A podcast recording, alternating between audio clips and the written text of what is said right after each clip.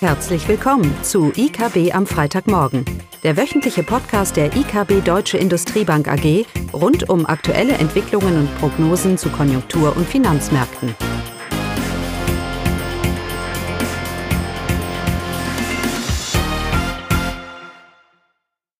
Hallo und willkommen zu IKB am Freitagmorgen mit Klaus Bauknecht. Ich möchte heute etwas über die US-Konjunktur sagen, die jüngsten Konjunkturdaten, über die Protokolle der EZB und der FED der letzten Sitzungen und über die Erholungsdynamik des verarbeitenden Gewerbes in Deutschland. Aber ich möchte grundsätzlich damit anfangen, ein bisschen Perspektive zu geben über die aktuellen Konjunkturdaten. Es ist im Moment äh, so, dass das Glas halb voll und auch halb leer ist. Konjunkturdaten, Stimmungsindikatoren werden veröffentlicht und sie zeigen eine deutliche Verbesserung. Das Glas ist halb voll. Gleichzeitig ist es aber so, dass wir vom Niveau her noch weit, weit entfernt von irgendeiner Normalität sind. Wir sehen Produktionszahlen, Stimmungsindikatoren, die sich zum Teil deutlich verbessern. Das Glas ist halb voll. Gleichzeitig machen wir uns Sorgen über die Nachhaltigkeit dieser, dieser Daten. Wie lang kann das anhalten? Und so herrscht eine grundsätzlich, trotz der Erholung, die wir ja jetzt sehen und die ja natürlich nicht überraschend ist, ähm, eine weiterhin hohe Unsicherheit ähm, bei den Prognosen und auch bei den oder auf den Finanzmärkten. Das sehen wir auf der einen Seite auf dem DAX, der weiterhin positiv gestimmt ist. Das Glas ist halb voll. Schauen wir uns die Anleihemärkte an, dann ist das Glas eher halb leer. Die Märkte erwarten grundsätzlich eine höhere Ausfallwahrscheinlichkeit unter Unternehmern, unter Unternehmen. Und das ist natürlich angebracht. Wir kommen grundsätzlich aus dieser Krise heraus mit einer höheren Schuldenquote für Staaten, Unternehmen und auch Haushalte. Und das wird sicherlich die Bonitätseinschätzung grundsätzlich negativ beeinflussen. Das Glas ist halb voll, es ist auch halb leer, wenn man sich den Goldpreis anschaut. Neue Rekorde wurden hier, waren erkennbar, Dollarpreis über 2000 per Feinunze. In der Zwischenzeit lässt er wieder etwas nach. Die Nervosität ist da mit den Konjunktur, mit den Konjunkturdaten. Und das ist auch so, wenn man sich die US-Daten anschaut, da sind wir jetzt beim ersten Thema. Die Stimmungsindikatoren in den USA, sie verbessern sich. Da kam der Homebuilder Index, wurde veröffentlicht. Das ist die Stimmungsumfrage unter Bauunternehmen, sehr konjunktursensitiv. Und dieser Index äh, schießt weit, kennt weiterhin nur eine Richtung. Er ist inzwischen sogar über dem Vorkrisenniveau. Also wir haben Niveaus erreicht, wo wir wirklich von den letzten Jahren schon von absoluten Rekordniveaus sprechen können. Sicherlich auch getrieben durch die Zinspolitik. Und wir haben andere Stimmungsindikatoren, die sind eher durchwachsen. Zum Beispiel die Stimmung unter den mittelgroßen Unternehmen. Auch er, auch diese Stimmung hat sich da verbessert. Und ich meine, das ist ja die entscheidende Gruppe. Das sind ja die Unternehmen, die die Jobs schaffen in den USA. So die, die Mittel, die, die Mittelständler, kann man vielleicht sogar sagen. Und hier verbessert sich zwar die Stimmung, aber sie ist bei weitem noch auf keinem euphorischen Niveau, so im langfristigen Durchschnitt vielleicht. Und die jüngsten Werte im Juli sind sogar wieder leicht zurückgegangen. Also wir sehen, und das gilt für alle Länder, dass die Erholung stattfindet, aber sie ist keine Einbahnstraße. Aufholeffekte ja, überzeugende Werte grundsätzlich mm, eher weniger. Das heißt, wer immer hofft, und das gilt für alle Länder, wer immer hofft, einen Befreiungsschlag zu sehen in den Konjunkturdaten, dass Konjunkturdaten herauskommen, die absolut wasserdicht uns überzeugen, dass das Glas halb voll ist und was sich weiter füllt, der wird weiterhin enttäuscht sein. Denn diese Erholung wird durchwachsen bleiben, sie wird auch volatil bleiben. Zum einen, weil die Krise und die Treiber ja immer noch mit uns sind zum anderen, weil die Volkswirtschaften dermaßen eingebrochen sind, dass äh, hier doch von auch langfristigen Narben auszugehen ist.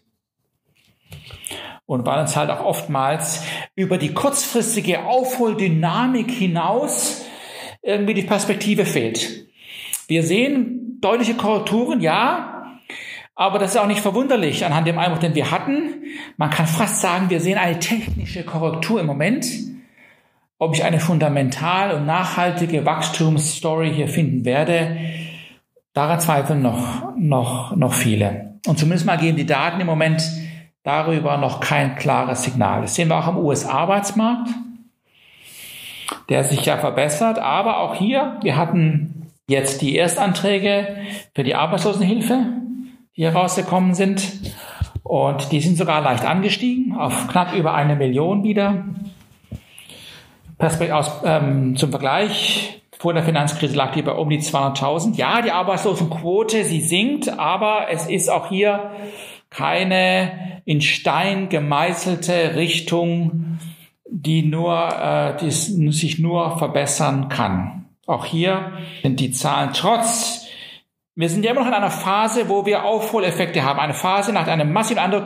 Ist wie mit einem Gummiball. Ja, natürlich, wenn ich den, wenn ich den fallen lasse, dann kommt ein, ein Bounceback, kommt.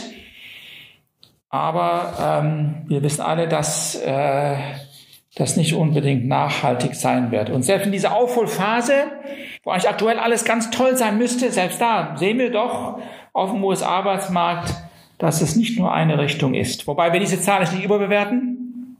Wir erwarten grundsätzlich, dass die US-Wirtschaft sich im dritten Quartal deutlich fängt und ein BIP-Schrumpfung dieses Jahr von, ich sag mal, nur um die fünf Prozent anzeigen wird und nächstes Jahr doch ein deutlich positives Wachstum mit sich bringt. Fiskalpolitisch, geldpolitisch ähm, ist hier doch viel unter Unterstützung die die US-Wirtschaft nach vorne treiben, treiben wird.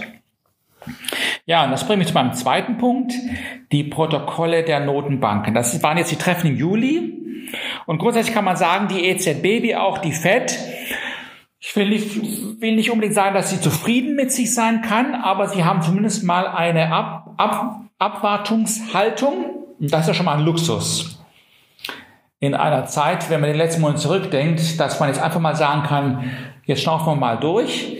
Die Zahlen sind wie erwartet oder sogar etwas besser. Die Volkswirtschaften haben sich gefangen, das können wir auf jeden Fall sagen. Und jetzt heißt es eben mal abzuwarten, wie stark die Erholung weiter sein wird. Aber anhand den Zahlen, die äh, wir haben, ähm, gibt es keinen Grund, hier in irgendeine, in einen weiteren Krisenmodus zu verfallen. Die, die EZB und die Notenbanken sind ja sowieso im Krisenmodus und dann werden sie auch voll ausschöpfen. Davon gehen wir auch aus. Ähm, und auch im Treffen im September werden die Notenbanken nicht viel mehr Daten haben als aktuell. Wie ich gesagt habe, auch bis dahin wird diese Unsicherheit, diese Zweifel über die Stärke der Erholung und Nachhaltigkeit, die werden sicherlich bleiben. Auch wenn wir einen Monat an weiteren Daten, an weiteren Daten hier, hier haben.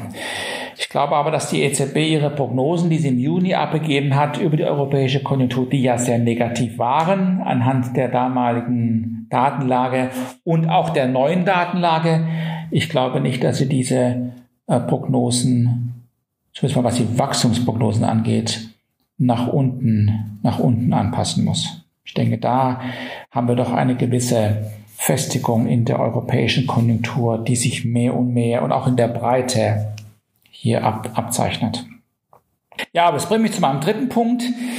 Die Erholungsdynamik im verarbeitenden Gewerbe in Deutschland. Die Zahlen hier, Produktionszahlen und auch nachfrageseitig sind die Zahlen sehr, sehr gut. Ähm, man erholt sich hier doch relativ schnell. Und keiner erwartet mehr eine V-Erholung, was das BIP-Wachstum angeht. Wir erinnern uns, mit dem Einbruch haben viele gesagt, wir werden ein V erleben. Wenn es gut läuft, gut, es läuft, lief dann doch nicht so gut.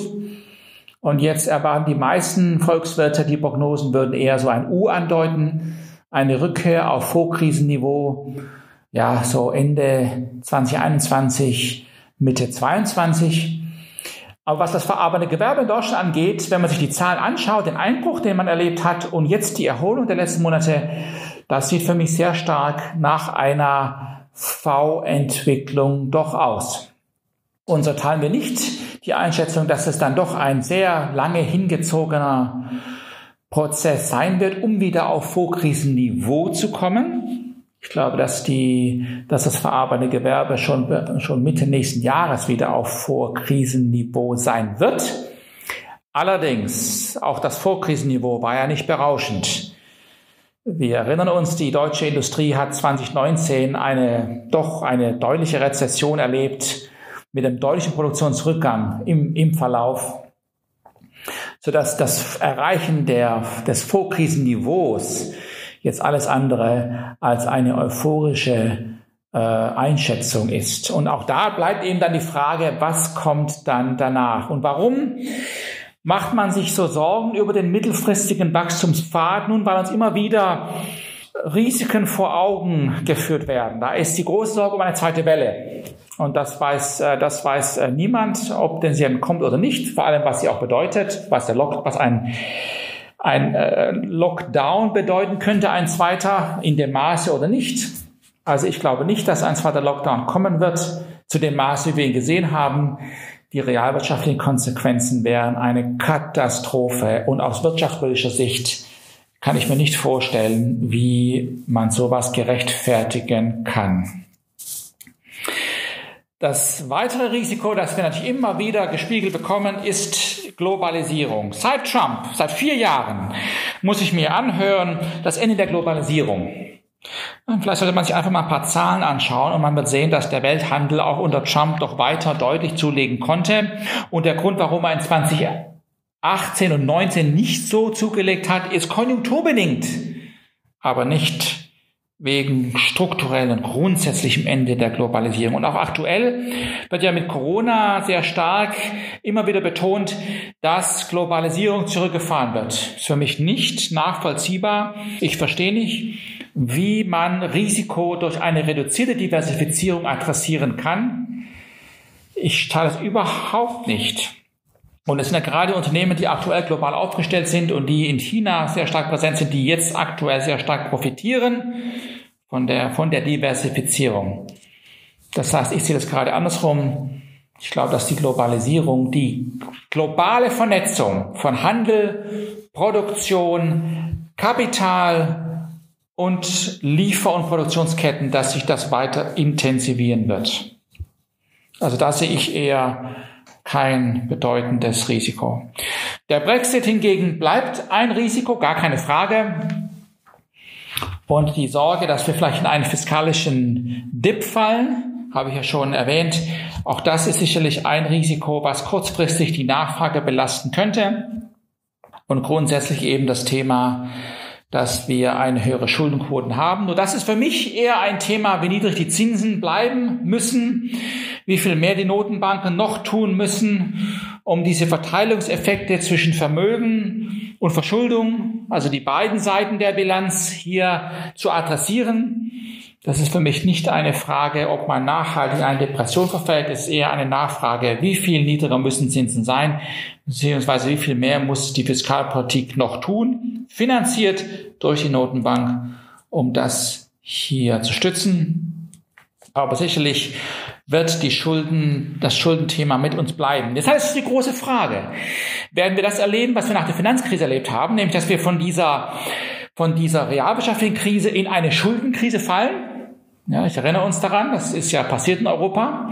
Das glaube ich nicht, weil wir eben diesmal, und wir haben das ja schon gesehen, auf europäischer Ebene jetzt auch sehr aggressiv handeln, hier, um auch auf der EU-Ebene hier äh, Gelder bereitzustellen und Finanzierungslösungen zu finden. Da brauchen wir nicht erst über Griechenland und über eine grundsätzliche Debatte über die Rolle der EZB und all das. Das haben wir ein Glück, haben wir das alles hinter uns. Ja, whatever it takes. Und das ist der richtige Ansatz. Es gibt keine Alternative. Ich lese immer wieder tolle Artikel, dass die EZB nichts gelernt hat. Nein, 300 Jahren von Krisen und Krisen wird es immer geben. 300 Jahren von realwirtschaftlichen Finanzkrisen haben uns eins gelehrt, dass in, Zeit, in Zeiten wie diesen man auf die Notenpresse drucken muss, was das Zeug hält um einen Kollaps und jahrelang von Depressionen, Depression zu, äh, zu verhindern. Das Vermögen, das aufgebaut wurde, wird nicht durch die EZB gefährdet, sondern durch, sondern durch eine massive Depression, Deflation. Äh, das ist die eigentliche Gefahr hier.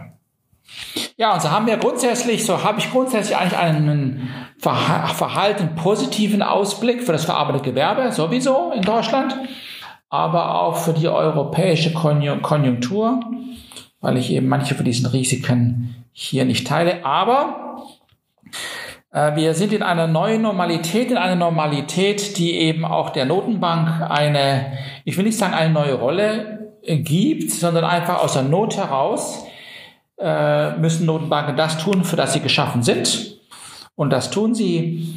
Aber realwirtschaftlich, äh, denke ich, äh, sollten wir nicht zu negativ werden, auch wenn es eine neue Normalität ist, in der wir sind. Äh, anhaltende Depression ist keine Normalität, vor allem wenn man noch Handlungsspielraum hat und das haben die Noten, die Notenbanken. Und so bin ich auch ganz gut gestimmt, was das verarbeitende Gewerbe angeht. Ich habe schon gesagt, nächste Woche kommt der IFO der Stimmungsindikator für die deutsche Wirtschaft und da wird sich dann zeigen, ich erwarte, dass der weiter ansteigt. Vor allem die aktuelle Lage sollte sich verbessern. Die Erwartungen sind ja schon deutlich positiv gestimmt. Nicht überraschend, da wo wir herkommen. Aber die aktuelle Lage sollte sich doch weiter verbessern. So ist das Glas halb voll und es ist halb leer. Aber für die Volkswirte der IKB zumindest mal was die realwirtschaftlichen Ausblicke angeht, ist es doch eher halb voll als halb leer. Ja, in dem Sinne wünsche ich Ihnen ein schönes Wochenende. Tschüss. Das war das wöchentliche IKB am Freitagmorgen. Sie wollen immer über neue Ausgaben informiert bleiben? Dann direkt den Podcast abonnieren oder besuchen Sie uns unter www.ikb-blog.de/podcast.